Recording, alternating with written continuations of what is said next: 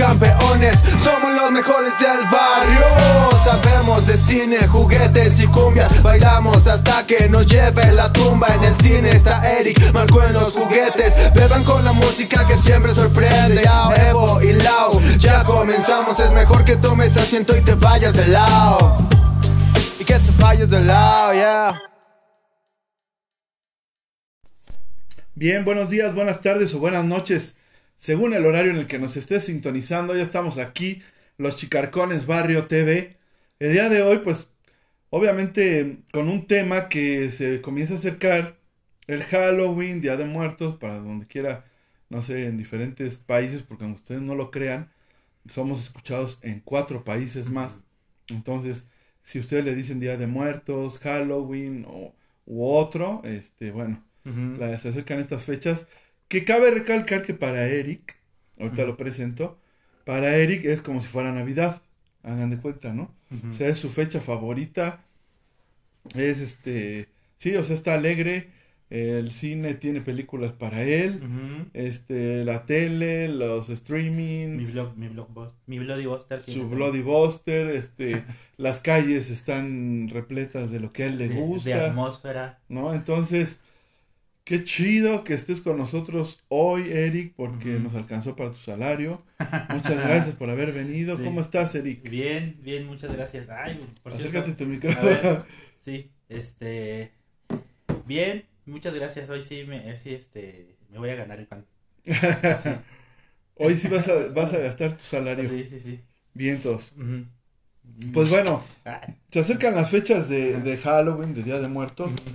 Y pues no quisimos pasar desapercibido esto. Y aprovechando que tenemos aquí a un experto del cine de terror, como lo es Eric, pues quisimos platicar un poco de algunas anécdotas, historias, cuentos, pero sobre todo, este, apenas estábamos, bueno, no sé, yo me considero que una de las películas que ha causado más terror en, en, en los años, a lo largo de la historia, es It Ajá. A ti. Eh, eso, ah. bueno, a mí y a mucha, a mucha gente, ¿no? Siento que el tema del payaso, incluso ha habido este niños que ni siquiera pueden ver un payaso, o gente que ya es adulta y no le gusta ver un payaso, ¿no? Y yo supongo que viene desde ahí, ¿no? De esta película. Entonces, si es una película muy, este, ¿cómo se puede decir? Mm, muy, este, emblemática, icónica, icónica del cine de terror. Y este, entonces quisimos comparar las películas, porque ya no son solamente las, las primeras, ya hubo un remake. Y este, pues quisimos comparar las películas con el libro, ¿no? Porque muchas veces se habla eso, ¿no? Oye, ¿qué, qué está más terrorífico? ¿Qué te gustó más? ¿El libro o la película, no? Y obviamente siempre, bueno, yo nunca he escuchado a alguien que diga, no, que crees que la película está mejor. La verdad, nunca lo he hecho. Nunca lo he escuchado, mejor dicho. Este, siempre he escuchado que dicen, no, pues el libro completamente es otra onda, ¿no? Este, tiene cosas que incluso no las meten en la película, por fuertes, a lo mejor, ¿no? O a lo mejor por reducir el tiempo, o por hacia dónde lo quiere llevar el director, o etcétera, ¿no? Entonces, pues el día de hoy, Eric nos va a compartir algunos fragmentos del libro de It de Stephen King, ¿no? Que aquí es mejor conocido como Eso. El payaso es. ¿No, Eric? Sí.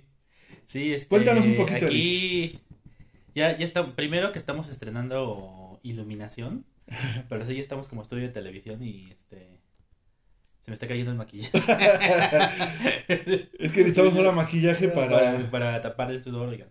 Este, no, pero pues eh, la novela de It de Stephen King se publicó por primera vez en 1986 y fue bestseller en, este, en Nueva York. Y eh, en 1990 se hizo una primera adaptación. Entonces, nunca me canso de repetir que esa primera adaptación que conocemos de El It viejito, decimos ahora, Pennywise. Eh, eh, que es Pennywise, bueno, el payaso es Pennywise, recordemos, ahorita damos un overview de la historia, ¿no? Pero, este, lo que sucedió en 1990 fue una adaptación para la televisión, es decir, la primera versión es una miniserie de dos partes. Entonces, incluso no sé si los que son más viejos que nosotros, ¿no? Este, Porque somos jóvenes. Eh, si recuerdan, por ejemplo, cuando se vendía el VHS, se vendía como en dos partes y hasta había la creencia de que la segunda parte, que es cuando son adultos, los, los, el Club de los Perdedores, es como la segunda parte de, eh, sí, la, la, parte 2, ¿no? La, la secuela, y no es así. Este, es una miniserie de, mm, no recuerdo ahora... Capítulo 1 y capítulo 2, ¿no? No, no, pero me refiero a que por cuál canal, porque fue para televisión privada. Ah, ok. Tipo HBO, pero no fue HBO. Ahorita checo ese dato. Y luego, pues tuvo más éxito eh, cuando se empezó a distribuir en formato ya de video. Y bueno, ahora la película se recupera para este. Bueno, en el cine la pasaban mucho. O sea, ¿nunca fue exhibida en el cine? Nunca fue exhibida en el cine. No, no, no. No ha sido exhibida. Eh, no. Salvo ahora que, la, que es lo que iba a decir, la recuperan para maratones, funciones especiales, festivales. Ya sale. Y ya se proyecta en el cine, pero no fue concebida para la pantalla mm, grande. Y de hecho, si ustedes este eh, observan el formato original, digo, ya hay versiones que remasterizadas que le ponen las barras, pero no fue filmada así. Fue filmada con el formato de televisión, el, oh. lo que se dice el 4-3, esa relación. No tenía relación de aspecto de cine porque fue para la televisión. Entonces es, es algo que la gente como no suele saber. Estrictamente la primera adaptación a la pantalla grande es la que vimos en el 2017 que sí dividieron el libro en dos partes, la eh, It parte Chapter 1, que fue 2016, y en el 2000, 2017, y en el 2019 fue la segunda, ¿no? It, Chapter 2. Entonces, esa es estrictamente la primera adaptación a al cine, la primera adaptación cinematográfica. Que es muy diferente a la que vimos en la... Sí, sí, sí es diferente, sí, sí es diferente, este eh, bueno, y eh, a estas alturas, pues, ¿quién no conoce el, famoso Que de hecho la portada, por decir, no se parece a ninguno de los dos. No, no, no. Tiene como aspecto de los dos. Esto es este una edición de Plaza James del 2006, de hecho que bien. este, entonces esta me la regaló mi papá, que descanse. Y, pero eh, es un libro muy vendido, pues ahorita, por ejemplo, hay ediciones con la portada, que en la portada tienen al nuevo Pennywise, ¿no? De las nuevas películas. O, otro payaso de juguetes. Hay varias, varias eh, ediciones. Es un libro que se sigue vendiendo. Sí, se sigue vendiendo. Son 800 páginas. Ah, este. Yo lo leí en tres semanas, en aquel 2006. Uh, lo, devoraste. Ajá. Este. Y bueno, pues. It, que. Eh, bueno, en español es eso. Lo que sucede es que en, en inglés eh, probablemente haya quien no sepa, it es el pronombre que denomina los objetos en inglés, como it refiriéndote a eso, ¿no? Eso. A esto. Ajá, o eh, no, porque dices esto. Ah, sí, It es para señalar, eso. Y entonces este, eso, es un mal que en realidad no tiene una forma concreta. Digo, al, fin, al final del libro, ya me esto si lo spoileamos, ¿no? pero, pero sí, este, al final del libro se dice que es, pero cuando lo conocen en Derry, que es el pueblo en donde acontecen los, eh, los eventos de este libro, no tiene realmente forma. Lo que hace este, esta maldad es adoptar la forma de los miedos de las personas. Y entonces se le presenta a los niños como un payaso porque eh, pues es la forma de atraerlos, ¿no? Y sí, en el, tanto en el libro, y esto es algo que sí se adaptó en, las en la película y en la miniserie. Bueno, de ahora en adelante vamos a referirnos a ellas como películas. Las películas. Y sí se adaptó eso, es decir, que, este, que es una forma de maldad que hiberna durante 27 años y cada 27 años se despierta para, eh, alimentarse. Es un mal ancestral, eh, este, que creo que eso quedó más, más patente en la adaptación, eh, en, la, en, la, reciente. Que por eso le dirían eso, porque no sabían qué era. No es. Es eso, ¿no? No sabemos. Pero siempre ha vivido ahí en Derry. Y es bien, bien interesante cómo lo plantean. A lo mejor aquí a algunos. Eh, saludamos a Ricky Shotgun que dice que esperaba mucho el programa. Bien, Y bueno, ya está, ya está lanzando eh, que este que Tim Curry fue terrorífico. Sí, yo creo que Tim Curry sigue dando, sigue ahí el actor pobre, este, mis respetos porque con toda su enfermedad y sigue firmando pósters y no es solamente It el único personaje que hizo Tim Curry, es decir, este Eh, ustedes si conocen el show de terror de Rocky, él salió ahí, este, él fue el diablo en leyenda, entre otras, eh, Otras co- cosas. cosas bastante icónicas. ¿no? O sea que su cara da para eso. Sí, era, ajá, tenía cara de malo. Tiene cara de mal. Sí. Y bueno, les decía, pues es- este es bien interesante porque, bueno, lo que esto es, It es la fuerza negativa que hay en el mundo. Y cayó en la Tierra, o sea, se intuye incluso que es una forma extraterrestre, aunque It, eh, aunque, perdón, Stephen King no lo, no lo califica así, como extraterrestre, sino simplemente una fuerza previa a toda la humanidad. Y que cuando la humanidad fue creada existían dos entidades, así como el yin y el yang, más Ajá. o menos. Uno era la tortuga, otro era este especie de fuerza animal que cayó a la tierra y que en donde cayó, en donde habita, suele habitar la maldad. Entonces cae en Derry y en Derry periódicamente están sucediendo cosas malas. Eso no solo por la aparición de, del monstruo, Ajá. que aparece cada 27 años, sino que la, la, la energía La del, del, del monstruo Ajá. si contagia a la población, entonces por eso en Derry la gente es mala, porque es este es una energía que, que es absorbida por el pueblo y por quienes lo habitan. Entonces es, es este muy muy interesante eso y eso en, eso en cuanto a tema, no eso en cuanto a... y a estar confuso Sí, eso. sí, sí. Así Pero es. bueno, también Mm, ah, hablábamos de una teoría que sabíamos ajá. que no sea este como que no han dicho sí, no han dicho no, de que también se basó en el asesino que comentábamos la vez pasada, ¿no? Pero ya ves que sí encontramos un artículo que decían que este Que sí. no, que no. Ah, que no. O sea, es una leyenda urbana, pero ah, no, lo que encontramos que sí era lo del eclipse. Ajá, sí, no, Sí, sí, sí, te sí, confundiste. No, porque lo que a lo que se refiere Marco es que sí Stephen King se habría basado en el asesino John Wayne Gacy, que se disfrazaba de payaso. Pero no, este es una teoría de los fans. Y ya encontramos un artículo donde efectivamente se corrobora que Stephen King nunca ha declarado que se haya basado en ese Y personaje. que solamente encontramos una coincidencia. ¿no? Sí, pues sí, porque es este.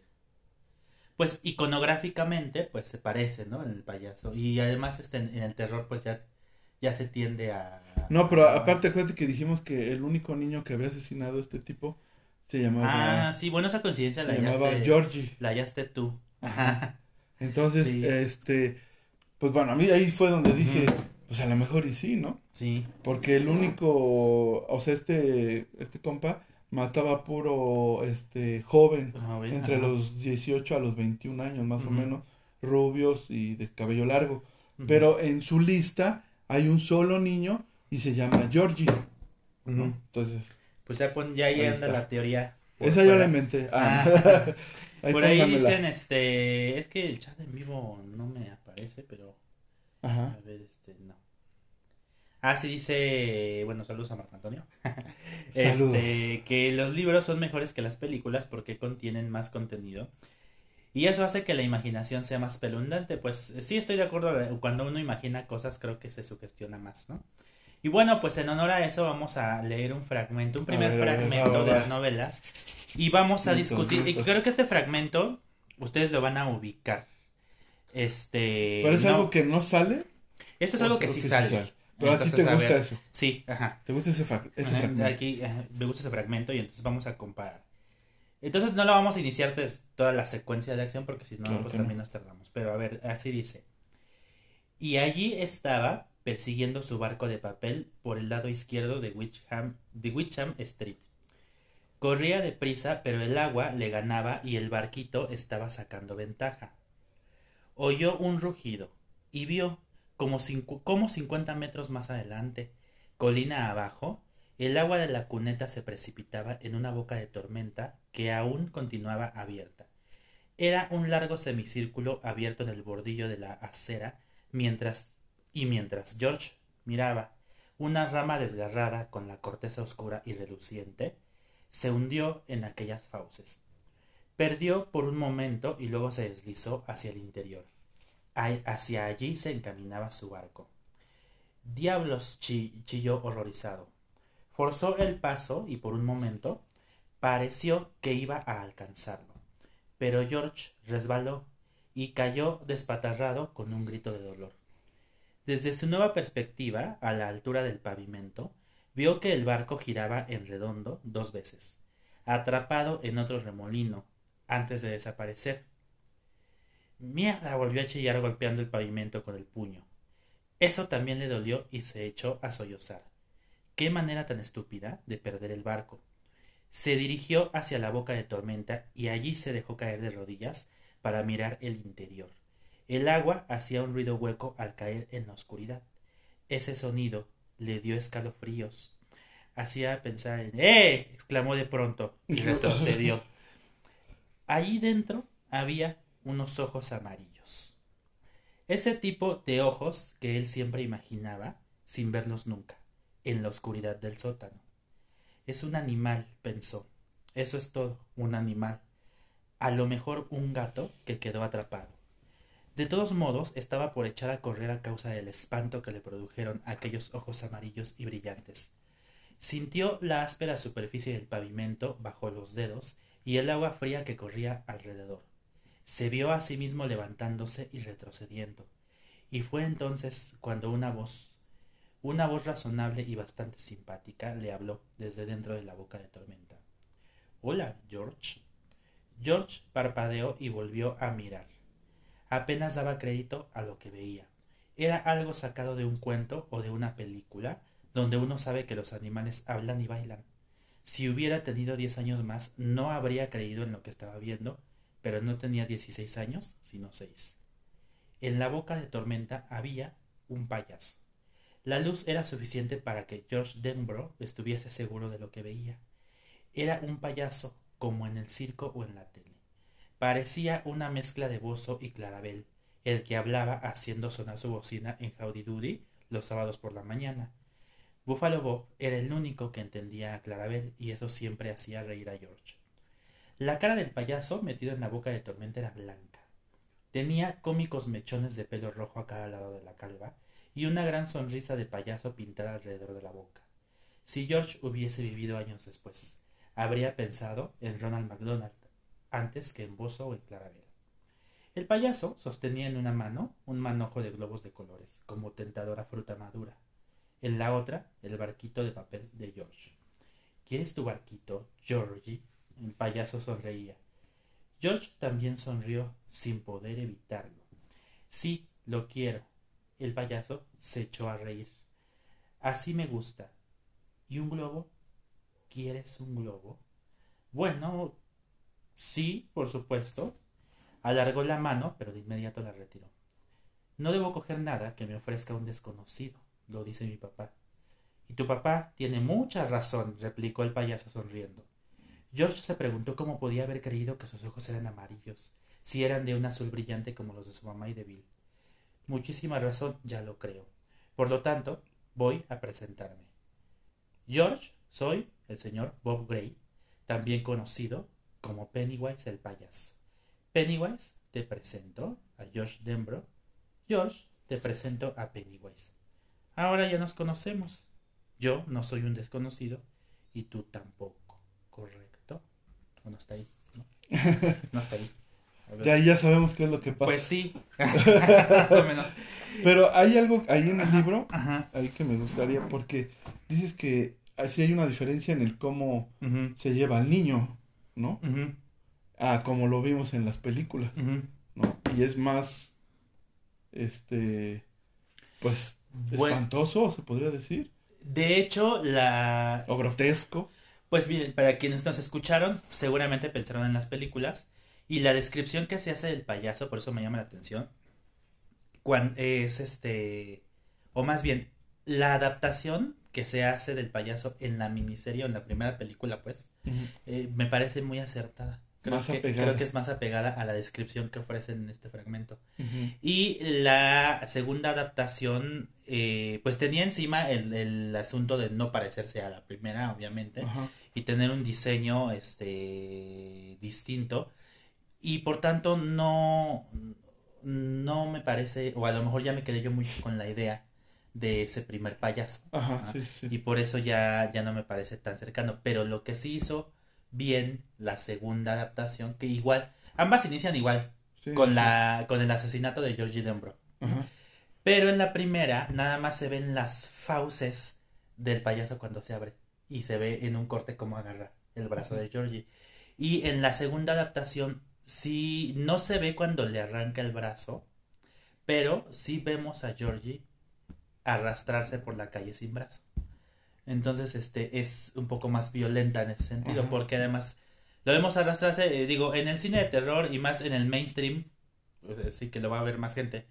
Este, ya presentar la, la imagen de un niño arrastrándose en la calle sin brazo puede resultar eh, perturbador. Y entonces en ese sentido fue este la está bien adaptado porque en el libro más adelante sí se sí se nota que le arranca el brazo y que tuvieron que cerrar la tumba precisamente porque este no querían ver a- al niño deforme. ¿no? Ah, pero entonces sentido. sí encontraron al niño. Man- sí, Porque sí en la película mm, en la película se dice que no lo que no lo encuentran, ajá, ya sí, no saben sí. de él. Pero en el libro dice que sí. Ah, Así es. ok, ok. así es. Ese tipo de situaciones son las que, pues decíamos, ¿no? Que obviamente el libro, este, yo supongo, ¿no? Ya ahorita tan solo con lo que acabas de leer, este, pues sí suena mucho más interesante. ¿no? sí. Al solamente las imágenes que te presenta el, ujú. el director o la este, casa. Sí, pues la adaptación, sí. Siempre hay que pensar que esto, pues, el- ya, habla, ya hemos hablado de las adaptaciones, ¿no? Es Ajá, decir, este, sí, sí. todo lo que te presenten aquí, eh, pues en, en- en el cine, por, tan solo porque es un lenguaje distinto, pues ya no, ya no va a ser Lo mismo. eh, lo mismo, se van a omitir cosas. Sí es verdad que existe la famosa escena de. Este, yo cuando lo leí por primera vez me... Pues no, no me escandalicé, pero sí me cuestioné realmente la necesidad de eso. O sea, dije, entendí que era por un vínculo que se tenía que formar entre ellos, ¿no? Eh, Pero digo, sí hay una crítica bastante fuerte al hecho de que pues era una única mujer. Bueno, ahorita nos platicas con esa todo nos vayamos a Spotify. Ah, bueno, sí. No, pero ¿No? Ni la, no la iba a describir de todas maneras porque... No, pero todos ahorita la platicamos Ajá, sí, sí. y vemos Sí. por qué, ¿no? Y, y porque de todas maneras nunca se adaptó. O sea, en ninguna de las Sí, dos no, claro. no se adaptó. Ajá. Es más, Ujú. pues es un tema más difícil, ¿no? Y sobre todo porque se trabaja con niños actores. ¿no? Ajá. Ajá. sí. No, y aparte el, el, mm, lo que siempre habíamos dicho también, ¿no? O sea, también una película hay veces que te da ideas. ¿No? Y más a la juventud, Bueno. ¿no? Sí. Sí, claro, no lo van a hacer porque lo vieron en la película, ¿no? Ya veíamos, este, ya sé que a Eric no le gusta el escorpión dorado, creo que no le gusta el escorpión dorado, ¿o sí? Ah, este, no. Bueno, este, pero apenas tuvo una, una entrevista con Tenoch Huerta, hablando de que también ya casi se estrena Black Panther, este, y le preguntaba eso, ¿no? Que qué opinaba de que las, este, eran criticadas las series y los actores que hacían eh, las narcoseries, porque todos los chavitos ahora quieren ser narcos, ¿no? Y él le dijo, no, o sea, un chavo no este, va, va a querer ser narco porque vio una película. Un chavo va a querer ser narco porque sus primos, sus tíos, sus papás este, se dedican a eso y hay impunidad y ve que nadie los agarra, que viven bien, que tienen dinero, ¿no? Que ve que el presidente, porque hasta dijo que el expresidente Calderón era narcotraficante y que no hubo problema, ¿no? Entonces dice, no lo va a hacer por una serie, ¿no? No, yo también estoy en esa posición de no, no, no, es este. No, no podemos culpar el entretenimiento de que Ajá. existe el narcotráfico. O de las cosas, ¿no? Como Sí, en este caso, sí, sí, sí. eh, que llegaran a, a poner Ajá. esta escena, no creo que, que fuera por eso, ¿no? Así es, sí. Entonces, bueno, eh, vamos a aprovechar para eh, un interludio, para leer un micro relato. Ajá. Y, Y este, les voy a leer solamente una carta. no hay a, este, alguien que, bueno, si hay alguien que Mm. quiera poner ahí algo, ¿no? Sí, saludos a Moisés Sánchez, saludos a Ale Mosqueda. Y dice Ricky Shotgun, en la obra de King, antes de que ocurra cualquier escena gore, King crea una atmósfera de suspenso y suelta la escena gore justo en el momento exacto. Y creo que por eso leerlo aún hoy, después de todo lo que hemos visto, sigue siendo súper escalofriante. Sí, es muy descriptivo Stephen King también. Y bueno, en esta que es. Esta creo, me parece que esta y Apocalipsis son sus novelas más largas. Eh, exceptuando La Torre Oscura, pero porque en realidad es una serie de, De libros. de libros, ajá. Pero sí, estoy, sí estoy de acuerdo. Pero digamos, su trabajo más emblemático pues, es este, Pues no, él escribió Carrie también. Carrie. Ajá, Pero pues todo. Bueno, Ajá. pienso que en popularidad. Pues puede es ser, más, también está ¿no? Cementerio de Mascotas. Pues es el canon en los Estados Unidos de- del, de- del terror, ¿no? Finalmente. Sí. Pero bueno, fíjense, que, fíjense que Stephen King, si por ustedes no sabían, tiene un hijo que se llama eh, Joe Hill. Él también escribe igual como su papá, este, Ah, ¿sí? historias de terror. Y entonces les voy a leer un fragmento de uno de sus primeros libros que se llama El traje del muerto. Y dice la carta. Vendo el fantasma de mi padrastro. Mi anciano padrastro murió hace seis semanas de manera muy repentina. A poco de celebrado su funeral, mi hijita lo encontró sentado en la habitación de huéspedes que está junto, justo frente a su dormitorio. Después de verlo, la niña ya no quiso quedarse sola en su habitación nunca más, y ni siquiera acepta ir sola al piso de arriba. Le dije que su abuelo jamás le haría daño alguno, pero ella me respondió que sus ojos le daban miedo. Mi padrastro fue espiritista toda la vida, y creo que solo está aquí para enseñarle a mi hija que la muerte no es el final. Pero ella tiene once años y necesita una vida normal. El mundo está lleno de personas que quieren creer en la vida después de la muerte. Bien, mi padrastro es la prueba que necesitan. Venderé el fantasma de mi padrastro al mejor postor. Que nadie piense que esto es un truco publicitario o una broma. El mejor postor tendrá algo concreto a cambio de su inversión. Le haré llegar su traje de los domingos. Creo que si su espíritu está aferrado a algo, tiene que ser a eso. Del traje del muerto de Joe Hill. Fue la primera novela de este autor De- que, que se puso ese apellido para que no le relacionaran Con con su papá. Ajá. Y esta, eh, esta novela no se ha este adaptado, eh, ha sido muy difícil adaptar. Joe Hill tiene otras novelas, este, por ejemplo, Cuernos, que es padrísima. Ya se adaptó, la, eh, la protagonizó Daniel Radcliffe, el Harry Potter. Pues Sí. muy mala, muy mala la película. eh, Este, y ahí tiene otra que en un intento, yo ahí sí digo por imitar un poco esto, hizo una, Joe Hill una novela, también entretenida que se llama Nosferatu. Nosferatu, en alusión al vampiro. ajá. Ajá, ajá. Este, pero este Nosferatu es un, es un monstruo que también roba niños y se los lleva a Christmas Land o la tierra de Navidad, en donde les Creo que chupan sí. la energía y este y estos niños se vuelven demonios. Hay una adaptación a serie de televisión, Sí, está, en, está en Amazon Prime. Sí, sí, sí. Pero la novela es muchísimo me mejor. Y El traje del muerto, eh, del fragmento que les acabo de leer, es una de las novelas que sí me han, me han dado eh, este Miedo. miedo, así cuando la vi. Yo me imaginaba al, al muerto bien, en- ahí en el pasillo, ¿no? Oscuro. Entonces se la recomiendo bastante. Para los que les gusta ponerse este, Sí. sus buenos sustos, ahí está una recomendación de Eric. Sí. Les dije que él, pues, ahí sí se la sabe de todas, todas. Este, estamos, yo estoy eh, entretenido, estoy callado porque. De repente... Que le da miedo. No, no, no. bueno, sí. es broma, pero si quieren no es broma. no, no me da miedo, pero sí se pone el ambiente tenso, ¿no? Y cuando empiezas a platicar de eso, yo soy de esos que, como Omar, ¿no? Que quieren platicar, les gusta saber, pero ya después estás de, de collón. ¿no? Sí. Entonces, Bueno. Bueno, yo creo que por eso no vino Omar. Ajá, yo creo que más bien Le barrió, engañó. Ajá. No quiso venir. Dijo, Dice Marco Antonio, en el cine tratan de manejar los miedos y en los libros uno crea o proyecta los propios miedos. Yo más bien pienso que en ambos, ¿no? sí, en También ambos- el miedo está muy orientado y bueno, estas cosas son, yo diría, eh, signos estéticos, es decir, el miedo es estético, no es como cuando te van a saltar ahí el miedo. Bueno, por aquí tú le metes todo lo que tú quieres. Sí, o sea, por eso yo quiero leer este libro, estoy orientado, o sea, digo, estamos orientados a sentir. No, o sea, pues Pero, a lo que me refiero es que cuando tú te empiezan a describir algo, tú pones todo lo que tú creas y siento que empiezas a meter tu miedo ahí. ¿no? Y en la película te presentan algo que a lo mejor a ti como lo hemos dicho. Pues es que te presenta no una, te- una traducción, ¿no? Es una Porque traducción para, de la el- película. Para alguien puede decir, ah, no, pues esta escena les va a causar un montón de miedo. Y a lo mejor tú la ves y dices, chale, está bien aburrida. Pues sí, ¿No? el cine de terror no se trata de lo que te dé miedo a ti en particular. Exactamente, ¿no? Así es. Ajá. Entonces, eso es, a diferencia de un libro, pienso yo, que cuando tú lo empiezas a leer, tú le empiezas a poner tu miedo, ¿no? A lo que a ti te da miedo. Por decir, si un vampiro, con lo que tú decías hace rato, el vampiro este Nosferatu, a lo mejor si ves un vampiro pelón, casi en decadencia, pues no te da miedo.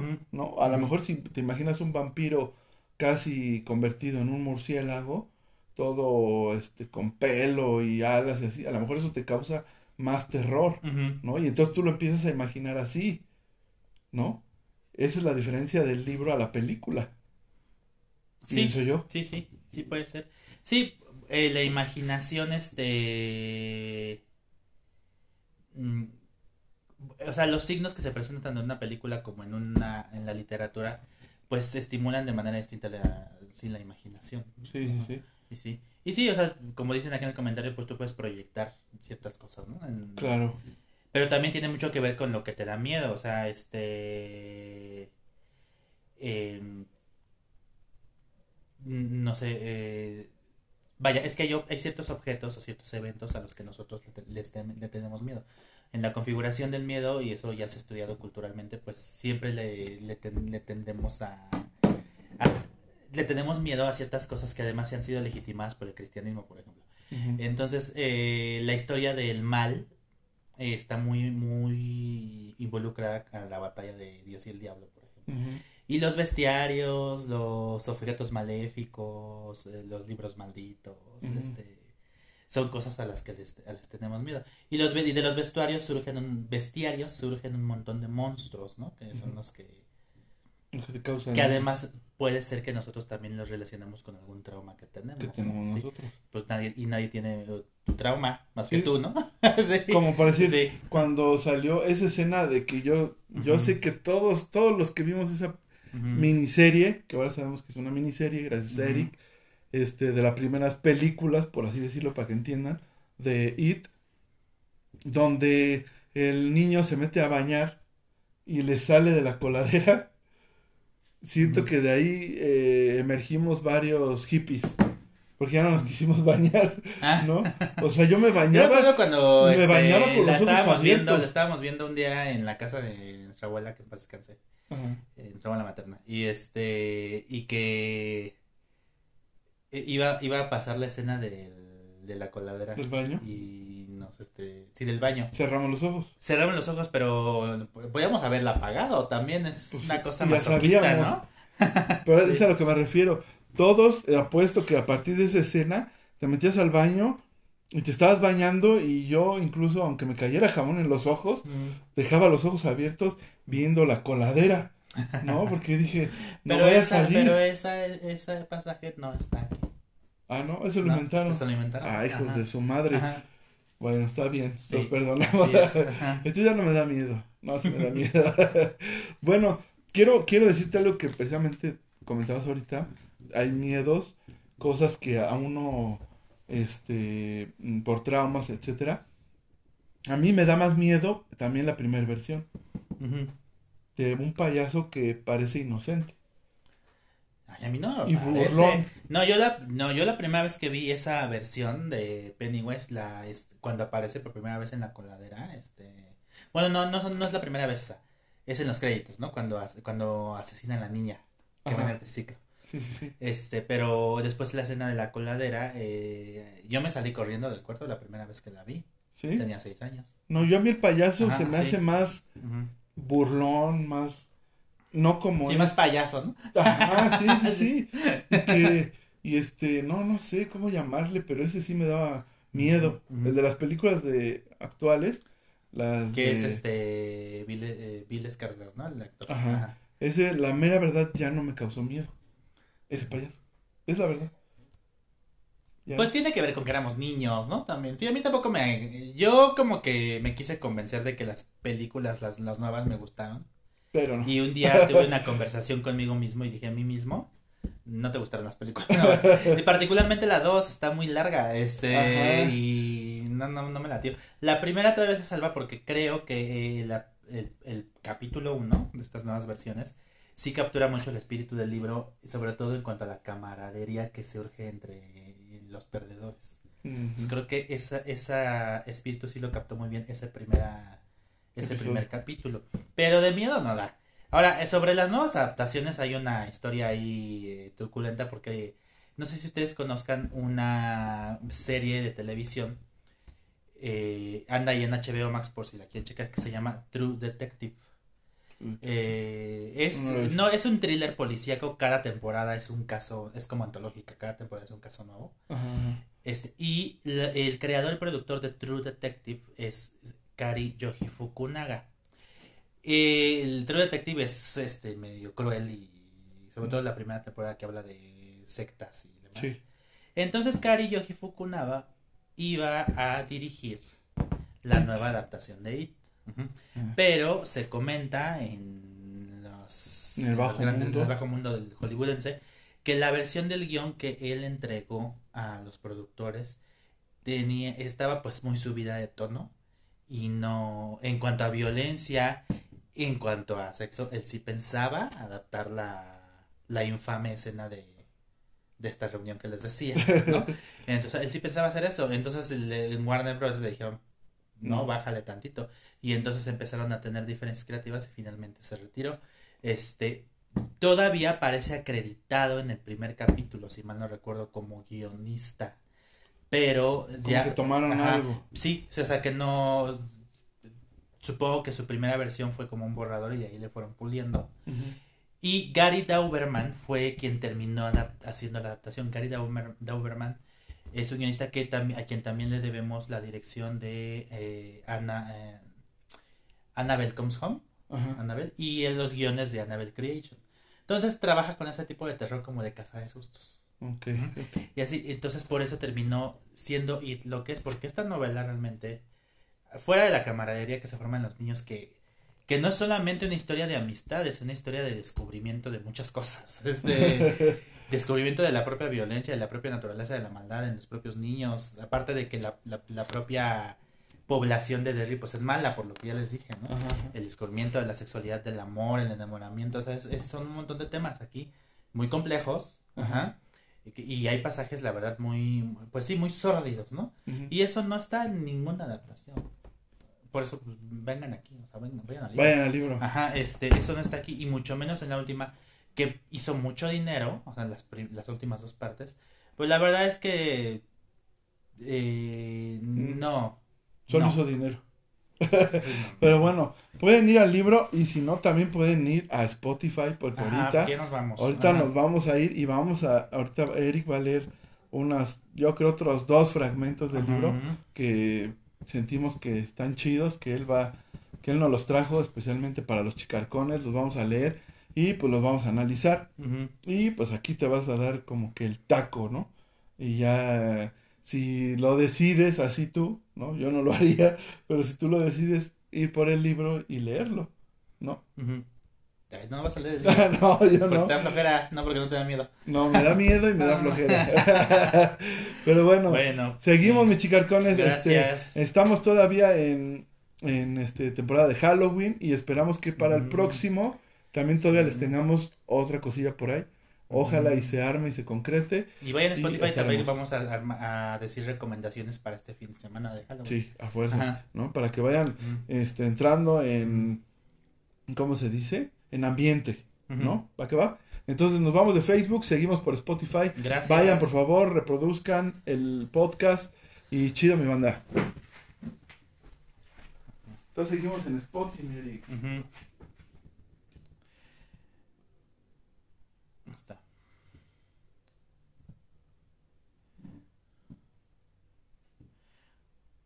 Bueno, pues se hizo como se pasó un ángel. Sí, sí, sí. Yo también seleccioné una, un pasaje de este del libro porque mm, entre los eventos que se narran es que a las afueras de Derry se montó un bar en, en la población. Y entonces esa, ese bar, aunque los dueños no querían, no tenían ese objetivo, terminó siendo un lugar de reunión para gente homosexual, particularmente para hombres. Ajá. Y entonces, eso, nada de eso está en la primera adaptación. Y en las segundas, particularmente en el capítulo 2, sí hay algo de eso, aunque está resumido, porque aquí eh, ocurren varios eventos este, relacionados con eh, cómo la... o sea, y ahí hay, hay una crítica de, Como al principio, ¿no? Luego, luego. de la segunda parte, Ajá. ¿sí? Cuando hay dos chicos eh, homosexuales que están Ah, sí. paseándose en el carnaval Sí, sí, y entonces los golpean y a uno de ellos que se cae al río termina comiéndoselo el payaso. Sí. Entonces, esto es un, esa secuencia que sí me gustó bastante. Uno de los actores que hace la pareja homosexual es Javier Dolan, un cineasta canadiense popular. Y en el libro esto se detalla con, yo diría con mucha violencia porque deja ver que este, pues que el, el pueblo de Derry era homofóbico. Ajá. Eh, y que de hecho la gente que pasaba por ese lugar era gente de paso, ¿no? Era como un bar para, para de paso. Y la gente que pues no podía expresar su identidad en el pueblo pues, se iba a esconder ahí. Y entonces la gente era homofóbica y hay una pareja que es víctima de esta homofobia del pueblo, pero en realidad esta homofobia se da a entender también es motivada por la energía del, del monstruo. ¿no? O sea, del, eh, que, que hay mucho odio en la... Eh, Y eso es interesante también porque recuerden que el libro se publica en 1986, época de grandes cambios Sí. en el mundo, este y por supuesto hablamos de los males que aquejaron a la comunidad homosexual, por ejemplo, estamos hablando de que en ese entonces se, vino la epidemia del SIDA, se les culpó a ellos, ya sabemos que no es una enfermedad de gays, pero en ese momento se les culpaba Se a les ellos, culpado. lo cual focalizó mucho el odio y el estigma contra esa comunidad. Y entonces no, es, no se me hace gratuito que King lo pusiera en esta novela, Ajá, en ese claro. sentido. ¿no? Entonces voy a leer ahora ese fragmento y creo que ahí sí, es que está puesto separadores. acá. Dice, las cosas se combinaron de manera que todo salió mal para todo el mundo. Adrian Mellon y Don Haggerty salieron del Falcon, el bar que les comentaba. Después de tomar un par de cervezas, pasaron junto a la terminal de autobuses y se cogieron de la mano. Ninguno de los dos reparó en lo que hacía. Era simplemente una costumbre. Por entonces eran las diez y media. Llegaron a la esquina y giraron a la izquierda. El puente de los besos, que sí está en las películas, ajá, distaba 700 u 800 metros de allí, río arriba. Ellos pensaban cruzar por el puente de Main Street menos pintoresco. El Kentucky estaba abajo como todos los veranos. No había más de un metro veinte de agua corriendo, inquieta por, entre las columnas de cemento. Cuando el Duster se les adelantó, Steve Dubai los había visto salir del falcón. Estaban en el borde del vado. ¡Para! aulló telaraña Garton. Los dos hombres acababan de pasar bajo una lámpara y él vio que iban de la mano. Eso lo enfureció, pero no tanto como ese sombrero. La flor de papel se meneaba locamente. ¡Para! maldición. Y Steve obedeció. Chris Unwin negaría su participación activa en lo que siguió, pero Don Haggerty contaba otra cosa. Según dijo, Garton había bajado del automóvil casi antes de que éste se detuviera. Los otros dos lo siguieron de inmediato. Esa noche, Adrian no trató de mostrarse descarado ni falsamente coqueto. Se daba cuenta de que estaban metidos en un lío. Dame ese sombrero, dijo Garton. ¿No me has oído, marica? Si te lo doy, ¿nos dejarás en paz? Adrian jadeaba de miedo. Casi llorando, paseaba la mirada entre Unwin, Dubai y Garton, aterrorizado. Dámelo. Adrian se lo entregó. Garton sacó una navaja del bolsillo y lo cortó en dos. Después de frotarse los trozos con el fondillo de los vaqueros, los dejó caer y los pisoteó. Don Haggerty retrocedió un poco mientras los muchachos repartían su atención entre Adrian y el sombrero tratando de divisar un policía. Bien, nos dejas en... comenzó Adrian. Fue entonces cuando Garton lo golpeó en la cara, arrojándolo contra la barandilla del puente, que le llegaba a la cintura. Adrian gritó, llevándose las manos a la boca ensangrentada. Adri gritó Haggerty. Dubai le, puso una zancadilla y Garton le asestó una patada en el estómago, arrojándolo a la calzada. Pasó un automóvil, Haggerty se incorporó sobre las rodillas y gritó pidiendo ayuda. No aminoró la marcha. Según dijo a Gardner y Reeves, el conductor ni siquiera volvió la cabeza. Cállate, marica, dijo Dubai y le dio una patada en la cara. Es muy larga la secuela, a mí me tengo porque es muy larga. Pero hacia acá termina. Mm, dice, fíjense, el payaso, dijo Haggerty, o sea, está declarando ya el, el novio que vio un payaso en el, en el, en en río. Dice, el payaso, dijo Haggerty, parecía una mezcla de Ronald McDonald y Bozo, aquel viejo payaso de la tele.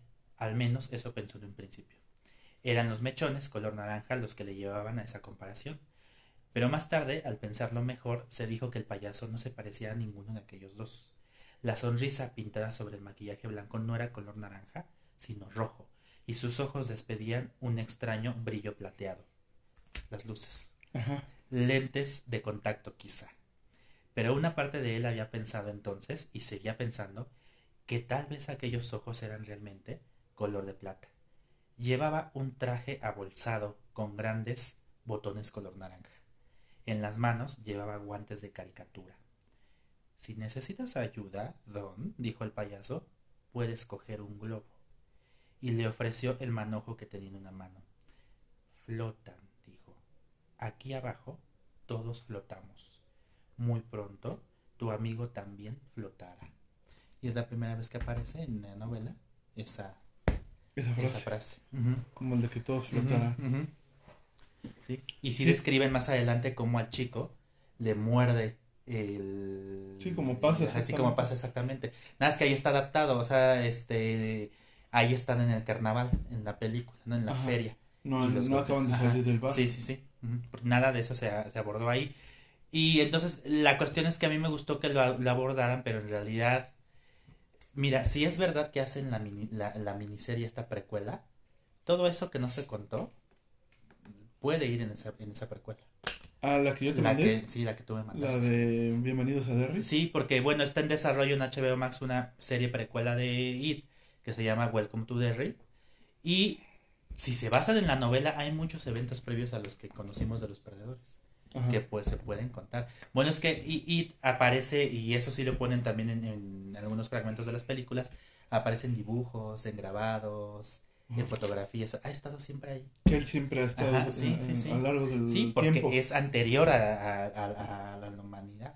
Bueno, y esta Ajá. escena que nos mencionas, ahora sí vamos a platicar, este, que se produce una orgía entre los niños, Ajá. ¿no? Pero, ¿en qué, este, digamos... ¿En qué contexto? ¿En qué contexto ocurre, no? Porque para los que no hemos leído el libro, pues decimos, pues, ¿cómo, no? Lo que pasa es que en el libro eh, se lanza la tesis de que el payaso de alguna manera no puede dañar a los perdedores por su vínculo, es decir, Mm. por su vínculo amistoso. Que es una forma de decir que lo que los mantiene unidos es el amor que tienen el uno por el otro y que It no puede contra esa fuerza, más o menos. Sí, sí, sí. Entonces ellos llegan en algún momento a la conclusión de que estando juntos son más fuertes, en efectivo, en efecto, y eh, pues que no se deben separar. Y deciden ir a las cloacas juntos para hacerle frente. Esto lo adaptan en ambas, en ambas eh, películas, ¿no? Este, que no, que bueno, que a la mitad del relato no lo matan. Era tiempo de que hibernara, ¿no? Finalmente. Por eso hacen la promesa de regresar para poder salir de las cloacas cuando ya creen que lo han vencido en esa, en esa primera excursión a las, a las este, cloacas, se pierden en los laberintos Sí. de, de- de- que están debajo de Derry y ellos piensan, los, los perdedores, que eh, es el payaso confundiéndolos. Y entonces llegan a la conclusión en algún momento, que bueno, a mí sí me pareció así, que, que deben reforzar su vínculo amoroso para tener claridad y poder salir de adelante de ese reto.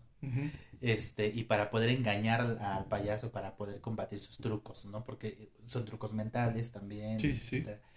Y por eso deciden, eh, y si mal no recuerdo, aquí ya no estamos en vivo, pero tal vez alguien puede corregir porque ya tiene un rato que no la leo completa otra vez. Ujú. Pero la que toma la iniciativa, mm, si mal no recuerdo, es Beverly. Ajá. Sí. Y entonces. Este, Bueno, porque también, a ver, disculpa que te interrumpa, este, siento que en la, en la serie, Tú corrígeme si no, o más bien en la serie y en las películas, este, yo doy como, dan como a entender que el papá de esta chica la violaba. Sí, ¿no? Sí. No lo pasan. No lo pasan en ninguna de las dos, según yo. sí. Según lo recuerdo, no es un tema como de que la violaba. Ah, bueno, en el libro también está como implicado. Ah, ok, porque Sí, nada más le dice, eres mi niña, siempre vas Sí, a ser mi niña. Sí, y, sí, y abusaba ella- sexualmente. entonces, Y de hecho la sangre que aparece en el, en el baño, pues es una metáfora de la primera menstruación de Beverly y de la violación. ok, ok, sí, entonces por eso... Que eso te- no se entiende, o sea, está, está en, las, en las películas, pero como que no dices... Pero sí, bueno, sí, dices como que truco de terror, ¿no? pero Bueno, bueno, sobre todo en la primera. yo sí lo imaginaba. primera, ajá. Yo sí lo imaginaba, Sí. desde que el papá la corretea y es borracho y- le dice que es su niña y que siempre va a ser su niña y que se lo promete, que no va a haber otro hombre y se encela el papá, ¿no? De que la busquen. Sí. Y yo dije, pues, esto está Sí, pero implícito. es, aquí está este... Pero tampoco lo dice bien. No, así no dicen la violaban, Ah, ok, ok. pero sí, sí se sugiere, pues. Y entonces por eso ella, digamos, tiene despierto. Sí, sí, sí, que es lo que le critican a todos, ¿no? Porque en el pueblo, incluso las niñas le dicen que pues es una zorra, ¿no? Sí, porque fuma, Ajá, ¿no? Sí, fuma. Sí, está, es una niña que pues a él Está despierta. sí. Por las condiciones en que le ha tocado vivir, porque además este, su Claro. papá, aparte de su papá, pues es una niña pobre. Y la mayoría en Derry, la mayoría de los perdedores son Pobre. pobres, salvo Bill Denver, ¿no? En todo caso, que es como Eddie Casbrack tal vez, pero o sea, son pobres, ¿no? Este Clases y, y Beverly vive en la zona fea de la, de la ciudad. Es lo más feo porque sí. todo es feo. Sí, sí, sí, pues ahí en la zona, en la zona- sí, la zona pobre, ¿no? Entonces, Ajá, sí, sí, sí. este, pues eh, esas condiciones, o sea, el asunto se vuelve cultural también, o sea, le dan, Mike Hanlon, que es negro, también vive en la, o sea, es negro y no es gratuito, negro en los 80, Sí, o sea, todavía está, este, Peor. sí, entonces, sí, la identidad de cada personaje, pues es, eh, ahora sí que es parte de un arco narrativo, ¿no? Que es importante, y que el payaso, bueno, es y el, el monstruo, El it. aprovecha esas debilidades, ¿no? Sí, porque siempre ven ellos, pues si ella siempre ve a su papá. Por eso yo también digo, Sí. pues él aprovecha, dice, aprovecha los miedos. ¿Por qué siempre sale su papá? Porque le tiene miedo a su papá. ¿no? Este, no sé, a, lo- a los chicos, este, al, mm, el primero es que no me acuerdo cómo se llama, el hermano de Georgie. Este, Bill. Bill. siempre le maneja a, A eso, Georgie, ajá, a Georgie, sí. porque se quedó con la culpa, ¿no? De que si él hubiera salido con él, este, nada de eso hubiera pasado, ¿no? Y así, ¿no? Este, creo que en la, en la, en las películas, en las primeras, al que era muy, este, gracioso, es que no, ahorita no recuerdo los nombres, este, le sale un hombre lobo, ¿no? Porque le Sí, tenía a Richie. A Richie, A Richie, ajá. ¿no? Entonces, Sí. así maneja sus Sí, miedos. yo cuando era niño incluso decía, ¿por qué sacan otras cosas? Pues si yo quiero ver al payaso. Ajá. Pero yo, yo cuando la veía las primeras veces yo no entendía, este... Que él tomaba pues, la que forma. tomaba la forma de los miedos de las personas. ¿no? Exactamente. Sí. Si hubiera sido Ajá. yo, se me hubiera parecido en forma de lobo de caperucita de Loco Valdés. Ay, a mí no sé. Yo creo que... en- En nada, en nada. No, no, miedo. ¿cómo no, el fuego me da miedo, por ejemplo. Ay, pero el fuego. Bueno. Bueno, pues el fuego nos da miedo a todos. Si lo vemos incendiarse, pues Bueno, nos da pero así, miedo. bueno, los cocodrilos me dan pavor, por ejemplo. ¿Sí? Este, sí, sí, no me gustaría ver a uno así en un lago, yo que me cago. Este, ajá. No, pero algo así paranormal que te digas, esto me da miedo. No. Un asesino en serie. Puede ser. Puede ser más bien algún trauma personal, porque es eso. ¿no? Ah, ok, va. Bueno, pero no nos lo va a decir Eric. No, eso que sí, no. no, me pagaron para eso. Eso será otro programa donde entrevistemos Sí. a Eric bien, bien de su vida. Y pues bueno, vamos, vamos a ir a la pausa. Ya saben que Anchor nos empieza a marcar el tiempo y nos dice ya se están pasando. Hay que hacer un corte y luego regresar. Vamos a regresar también con, pues yo creo que ahora sí, el final. Sí, otros fragmentos. Y Un fragmento y el final para que nos expliques este, esto que dijiste que si nos lo vas a spoiler. ¿Qué son las luces? Ya, lo- ya lo dije casi. Pero bueno, ¿qué son las luces? Sí. ¿Qué Ajá. es esta cosa? Y, y su este, contraparte, ¿no? Que existe también. Sí. Ajá. para que nos ilumines en ese aspecto, porque la verdad queda muy al... Pues ya pasó, ya se fue y ya está tan, Sí, sí, sí. En las películas. ¿va? Entonces, regresamos con esto, no se vayan y pues no lo escuchen solo porque Ahorita Ujú. este, hasta le está metiendo efectos. Ahorita vamos a meter efectos como de caballos y ya saben, ¿no? Una, tele- una novela, Sí. audionovela les llamaban, ¿no? Va que va, pues entonces regresamos, chicarcones, no se vayan, regresamos con más de el libro de It de Stephen King.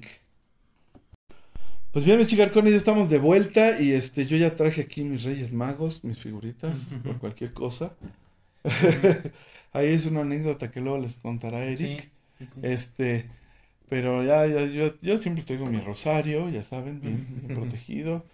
Así es que no es que tenga miedo, sino simplemente soy precavido, ¿no? Entonces, este, a ver, Eric viene filoso y nos va a compartir otra, otro, este, Sí, antes de, Fragmento de antes algo, de leer el último fragmento de It, donde vamos a eh, localizar cómo descubren que It viene de- que no es de este mundo. ajá, ajá, Les voy a leer otro fragmento que este es de este de la novela Cuernos de Joe Hill. Es que es el hijo de Stephen que es el King. hijo de Stephen King. Lo recordamos Ajá. otra vez. Y eh, bueno, esto que voy a leer es a lo mejor es polémico. Recuerden que es una este es una es las es el fragmento de una novela de ficción antes que nada, ¿no?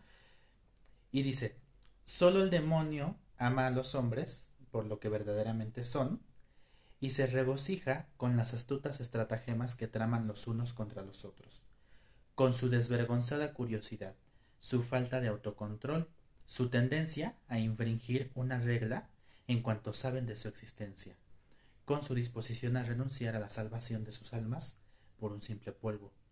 El diablo, a diferencia de Dios, sabe que sólo aquellos que tienen el valor suficiente de arriesgar su alma por el amor tienen derecho a tener alma.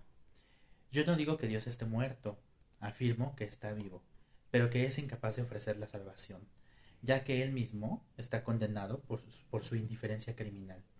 En cambio, el diablo es cualquier cosa menos indiferente. Siempre está disponible para aquellos deseosos de pecar, que es otra manera de decir deseosos de vivir. Esto lo dice Ike Parrish, el protagonista de Cuernos, Ajá. quien se está transformando en el diablo. Entonces, eh, Ike Parrish un día, de un día despierta y le están saliendo cuernos de la frente.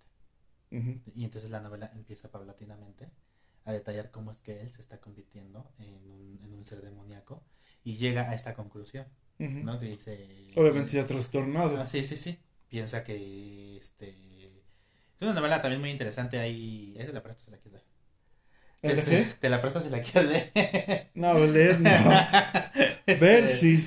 Si tienes película, va. Ajá. Pero no, leer, eso sí me da miedo, la verdad. La- en la lectura, Mm. sí he leído dos o tres libros que me han dado miedo. Entonces, sí. ¿Tú leíste El Exorcista? No, pero leí La Última Tentación de Jesucristo y me dio miedo. ¿No? Ya ves que siempre lo acompaña alguien. Sí, Y entonces, ay, cuando ya sí supe quién era, su mecha. sí. Entonces ya no podía este, leer. Mm. Entonces, es por eso es lo que te digo. Un libro este te lleva a, a lugares que a lo mejor ni siquiera se han visto en pantalla, porque tú lo estás creando. Sí, tu mente. De ¿no? película de tu mente. Claro. Entonces, es súper terrorífico porque tú le vas a poner los colores, los, las tintas, la fotografía. Ahora sí que tú estás haciendo tu película ahí adentro, ¿no? El, el aspecto de la persona, cómo es, este, pues sí, ahorita tú dices los cuernos, ¿no? Cómo le están saliendo, cómo son, y todo, ¿no? Entonces, no, no lo voy a leer, Eric, no lo prestes. Caray. Bueno, vamos a terminar ahora con It. ¿Se acuerdan ustedes de Henry Bowers? que es el malo. El, el, El chico el como- pandillero, ajá, ¿no? el pandillerillo. que tiene su, su séquito de pandilleros. Ajá. Eh, En el libro también eh, se cuenta cómo es que el monstruo lo contacta y le hace el encargo de asesinar a los perdedores. A los perdedores. Y es a Henry Bowers a quien se le aparece o se le presenta la visión de cómo llegó Y eso a, a la Tierra. Y algo de eso les voy a leer. Que sí, a ver, que sí viene en las segundas películas, Sí, sí, si bien que viene, tiene la se lo muestran a Bill. Ajá, a Bill, se según unos Bill. chamanes, ¿no? Sí, Ok, así es. va que va. Dice, los pies de Henry se enredaron en la, en la huella y volvió a caer pesadamente a la acera. Más arriba, un coche giró por Kansas desde Hawthorne. Sus faros delanteros bañaron la calle. Henry pudo distinguir las luces del techo. Era un coche de la policía. Pasó a rastras bajo la cadena y siguió como un cangrejo hacia la izquierda hasta quedar oculto tras el seto. El rocío nocturno le pareció maravilloso contra la cara. Permaneció boca abajo, humedeciéndose las mejillas y bebiendo lo que podía. El coche policial pasó sin aminorar la marcha. De pronto encendió las luces de emergencia, lavando la oscuridad con erráticas pulsaciones de luz azul. No hacía falta la sirena en esas calles desiertas, pero Henry oyó que el motor aceleraba. Los neumáticos arrancaron un grito de sorpresa al pavimento. Me han descubierto, balbuceó su mente, y entonces notó que el coche se alejaba por Kansas. Un momento después, un gorjeo endiablado llenó la noche. Imaginó un enorme gato negro, sedoso, que avanzaba a saltos en la oscuridad, todo ojos verdes y pelaje algodonoso. Eso, con otra forma, viniendo en su busca, viniendo para devorarlo. Poco a poco, y solo a medida que el ruido se iba alejando, comprendió que se trataba de una ambulancia. Iba en la misma dirección, tomada por el coche de policía. Se tendió en el césped mojado, estremecido. Tenía frío, hizo esfuerzos. Rock and roll, tengo una polla en el granero, que granero mi granero, es algo que él está pensando. Por no vomitar, temía que si vomitaba se le escaparían todas las tripas, y todavía le faltaba ajustar cuentas con cinco de ellos. Ambulancia y patrullero, ¿a dónde van? A la biblioteca, por supuesto. El negro, pero llegan tarde, lo liquidé. Será mejor que apaguen la sirena, chicos, porque él ya no oye. Está más muerto que mi abuela. ¿Pero estaba muerto? Henry se humedeció los labios despellejados con la lengua reseca. Si el negro hubiese muerto, no se oirían sirenas en la noche. No, a menos que el negro los hubiese llamado. Entonces era posible que el negro no estuviera muerto. Está hablando de Maijano. No, susurró Henry. Se puso de espaldas y miró al cielo y las estrellas. Eso había llegado desde allí. Él lo sabía. Desde algún lugar del cielo. Eso vino del espacio exterior, con hambre de mujeres terráqueas. Vino a robar a todas las mujeres y a violar a todos los hombres, dice Frank. ¿No querrás decir robar a todos los hombres y violar a todas las mujeres? ¿Quién dirige este espectáculo, pedazo de mamón? ¿Tú o Jesse? Víctor solía contar eso y era muy vino de los espacios entre las estrellas. Solo mirar ese cielo estrellado le daba escalofríos. Y a los y a los niños también se les presenta una visión, recuerdo cuando están este como en una especie de ritual, que es lo que adaptan en la segunda película con Bill. Sí, sí, sí. Donde se les revela cómo es que hay eh, en el nacimiento del universo hay dos fuerzas, ¿no? Una es la tortuga que cargaba el mundo. Y el otro es esta fuerza negativa, ahora no recuerdo si le dieron un nombre específico, pero que es It. Ajá y que entonces eh, pasan la teoría, de la, es la teoría de, una energía, ¿no? O sea, cómo hay un pueblo, se menciona el nombre, donde, por ejemplo, eh, toda, la, toda la población siempre está tranquila y no pasa nada malo. Y tan, tan notorio es que eh, se han hecho investigaciones de por qué esa población estaba así que si es el agua del río, que si este, porque llega a las casas y toman esa agua, o sea, qué es lo que los hace ser tan tranquilos y felices, y de riesgo contrario, que son todos los hijos de la fregada, ¿no? En pocas palabras, es precisamente porque la energía se distribuyó en el mundo, y e, it, es, esta fuerza, llegó a, ver. Ajá. ahí es. pero entonces, allí en el libro, yo quiero preguntar algo este, sale como lo matan y qué es de él o eso no sale. Porque por decir en la película, bueno, lo matan, este, según haciéndolo pequeñito, pequeñito, pequeñito. Sí. ¿No? Eh, diciéndole que él no vale nada, etcétera, ¿no? Sí, porque nacen la tesis de que lo alimentan los miedos de los demás, ¿no? cuando le dejas de tener miedo, pues entonces debilita, ¿no? Y entonces lo logran matar y, si no mal recuerdo, ah, las luces se lo llevan. Sí, las luces. Sí, ¿no? Sí, sí. Entonces, ¿es lo mismo? Sí, aunque no, excepto por la parte de donde le gritan de cosas para que se haga chiquito. sí, sí, pero sí, sí, sí, sí lo. sí A ver, lo- dinos cómo sí termina. lo, termi- sí lo matan. Spoiléalo. Este, lo encuentran en su forma original, que sí es una araña.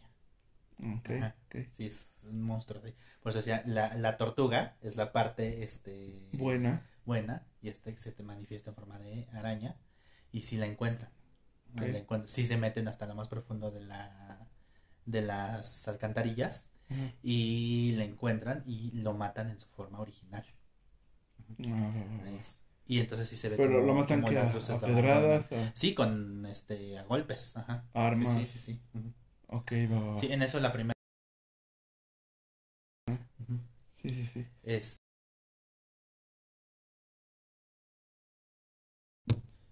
Bueno, pues entonces, este, ahí está el Es- es- spoiler. que ya iban a espantar aquí a. Sí. ya se había puesto otra cosa que no dijimos. entonces, este, el, ahí está, ¿no? El- un poquito, porque yo creo que nos llevaríamos muchísimo tiempo, ¿no? En poder analizar bien el libro. Este, pero pues bueno, se les invita a la gente que les gusta el miedo, ya el miedo machín, ¿no? A ir a leer el libro. Y este, había algo también que yo había escuchado, no sé, tú que eres el experto, este, que estas, eh, estos libros de la torre, La Torre Oscura. la torre oscura, Ajá. este, es todo, está, ahí explica como el porqué de todo, de It, de todas Sí, es cosas. que es un universo Ajá. desde donde se... La Torre Oscura es el centro de todo mal. Y desde ahí emanan, se supone, las, las cosas. las cosas. Solo he leído dos. Este, hay una adaptación que es mala. En Netflix. ¿Está en Netflix? Ajá. Yo la vi en el cine en su momento. La disfruté por los actores. O sea, me, me gustó el casting. Pero, Pero no. no. no, es una buena adaptación. no, no, porque además no Muy solo pobre. adapta la primera. Intentó adaptar como eventos de, de varias de la, de la serie de libros. Que son siete. Ajá. Este, y pues no. Pero sí, o sea, sí hay lo que sí se maneja y también está en la en los libros es que es como un o sea, la torre oscura sí, como te decía, es el centro de, de- de donde se emana todo el Como. Sauron. Sí, y entonces sí, eh, Derry aparece en las novelas de Stephen King continuamente, ustedes saben, era el lugar donde creció, eh, bueno, no Derry, en Maine, ¿no? En Maine, en. Maine, y entonces ubica ahí eh, muchas de sus historias.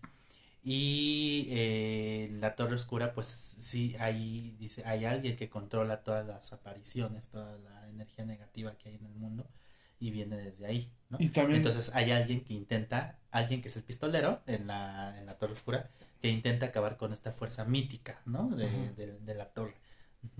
Y también sale la tortuga.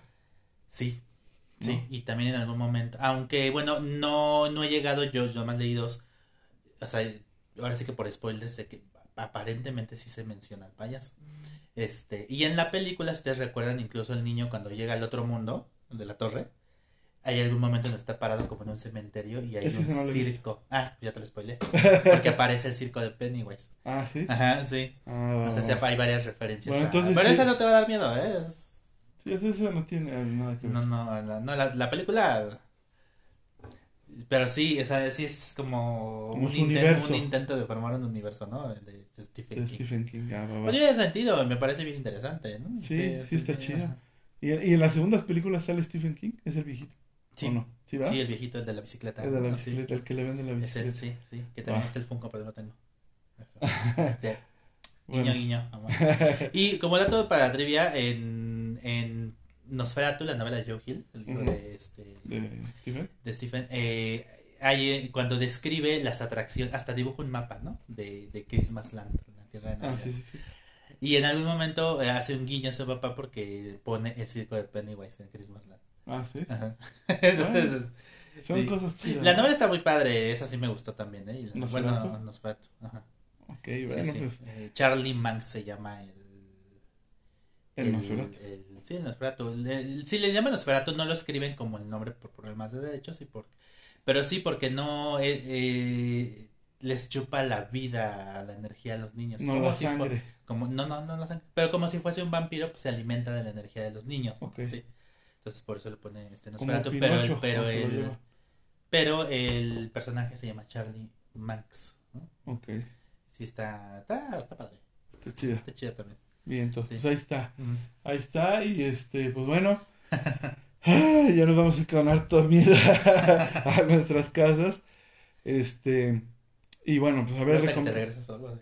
Sí, este yo voy y este dejo a Eric y no, no están ustedes para saberlo ni yo para contarlo, pero por donde vive Eric es hasta se consiguió su casa en un lugar tenebroso. A Ese propósito, pues es el Estado de México, que no. que no es tenebroso. Tenebroso. Ahora, ¿qué dice aquí? Me voy a drogar Ya, con. ya te drogaste con alguna Ah. figurilla, ¿eh? Ah, ya. Entonces, bueno, pues vamos a las recomendaciones, mi Eric. Sí, Tú de esto, pues, ¿qué me te puedo decir? Te puedes aquí aventar dos horas o tres hablando de recomendaciones, pero pues recomiéndanos a lo mejor lo nuevo. Pues acabo de empezar ya en Netflix el Club de la Medianoche, por fin, después de varios días que no había tenido tiempo. Voy en el cuarto episodio y me está gustando bastante. La dirige Mike Flanagan, que es el que dirigió también La Maldición de eh, Hill House y Misa de Medianoche, que es otra serie que está en Netflix y que les recomiendo, por cierto. Las dos. Mi- Misa de Medianoche. Pero bueno, Club de la Medianoche es acerca de uno, de un eh, hospicio para adolescentes con enfermedades terminales y Ujú. los ayudan a hacer la transición a su manera, ¿no? Con cuidados paliativos, etcétera. Y entonces ahí los que están enfermos, los adolescentes, este, forman un grupo que se llama el Club de la Medianoche y cada noche se cuentan historias de, ¿De de terror?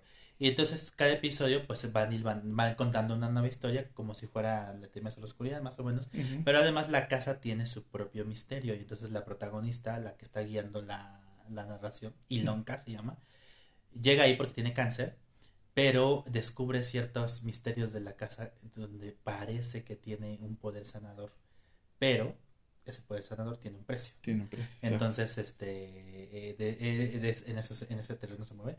Muy bien, la, Mike Flanagan es, es grandioso para generar atmósferas de terror. Entonces, les recomiendo esa. Yo también ya la empecé a ver. Está bien padre. Bueno, llevo el primer episodio yo. Ay, ya te estoy, ya te estoy spoileando. No, no, te spoileo mucho. no, este, oiga, ya está el Festival Mórbido también. Empezó ayer miércoles. Hoy es este jueves 26, 27. 27. Ajá. Entonces empezó el jueves 26 y va a estar hasta el 2 de noviembre. Consigan sus boletos porque se acaban. Este, y entre las, las películas que van a llegar, pues por supuesto está Terrifier 2. Ese es un nuevo payaso. Ustedes conocen a Art the Clown. Es este, el- la nueva sensación del terror es un payaso, que parece un mimo.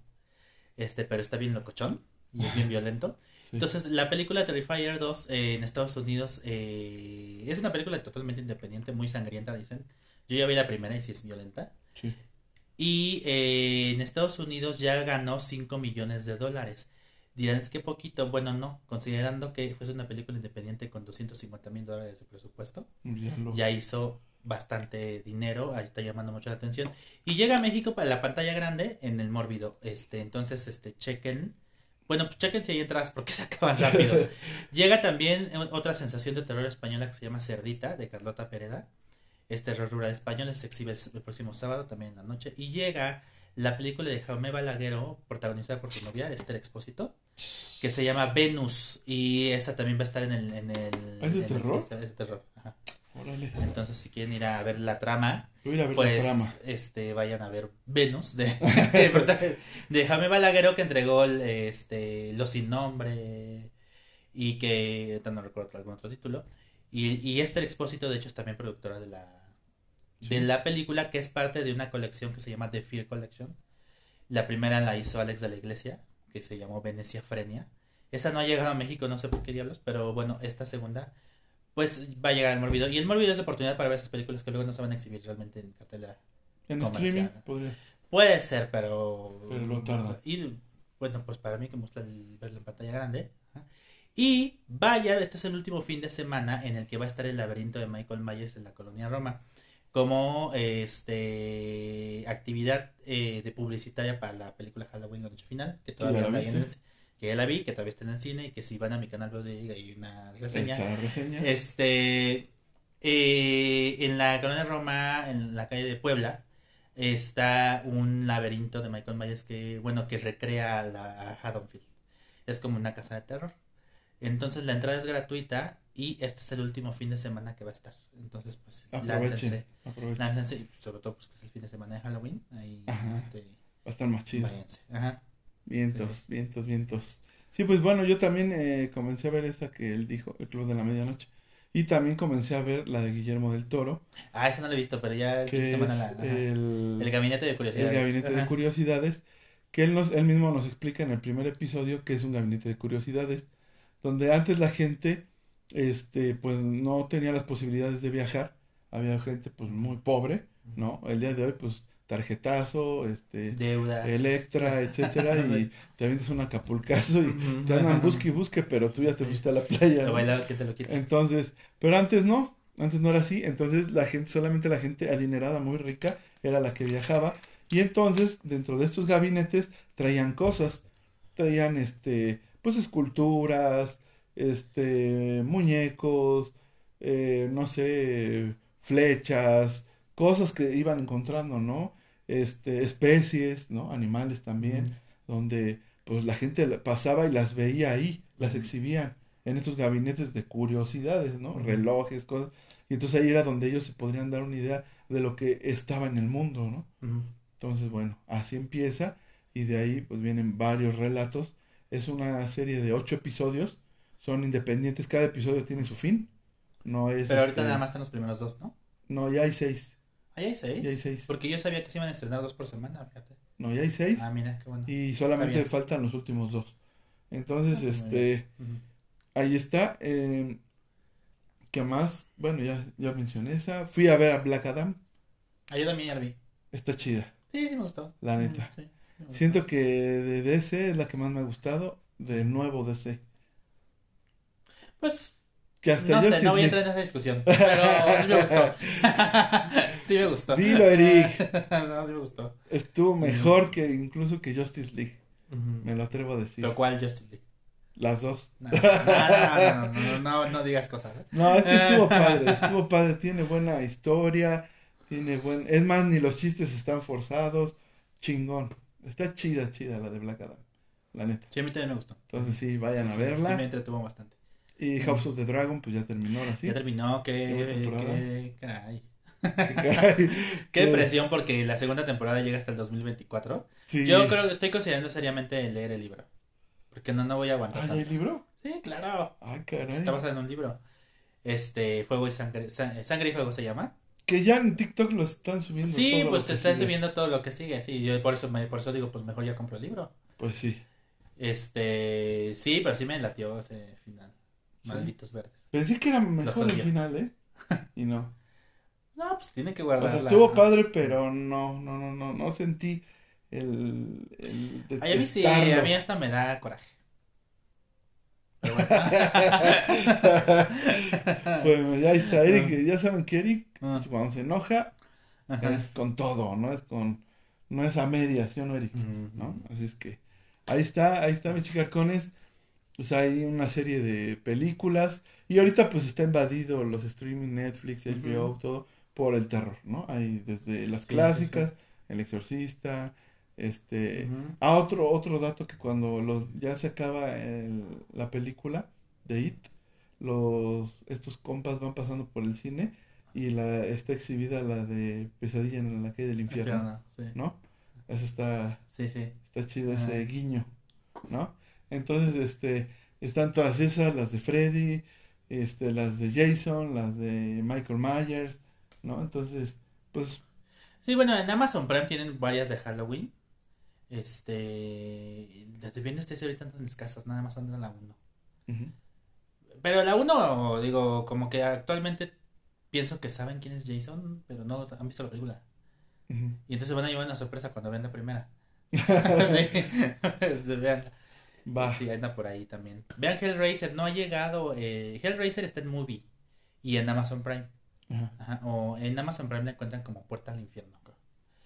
Este, hay un remake que está mu- eh, está siendo muy bien reseñado, es- pero no ha llegado a México. No sé, no sé por qué eh, se estrenó en, en Estados Unidos en Hulu. Y por lo regular lo que se estrena en Hulu llega a Star Plus a en México, pero Ajá. esta no ha llegado, no sé qué pasó, tengo muchas ganas de verla. Pero mientras tanto, pues vean la original de 1987, la dirige Clive Barker. Ah, y también Y ya, es- es- también ya sé qué serie, serie vi, este, la de Vigilante. Ah, no la he visto. No la he visto. Está padre, pero... Es que pues, no, también el tiempo apremia. Hay que... Está padre, pero al final... Ya no me van a decir más. No, pues no lo spoiles. Entonces, pero está padre, está padre, está interesante. Pues es el mismo creador de Dahmer. Ah, pues ahí está. Entonces- Ryan, Ryan Murphy. Hay varias. Sí. Ángel de la Muerte también quiero ver esa película que no la he podido ver. Pero ahí está. Ya llega este fin de semana también American Horror Stories, la, el spin-off de American Horror Story. Ya llega a Star Plus, este, los primeros cinco episodios. Y ya se estrenó también, ya están los primeros dos episodios de la onceava temporada de American Horror Story, que yo la empecé y eh, no, no me gustó. bueno, bueno, bueno, ahí está. Bueno, pero ya lo digo. bueno, pues cámara, mis chicarcones. Se acabó lo que se vendía. Espero que se le hayan pasado bien. Este, recomiéndenos.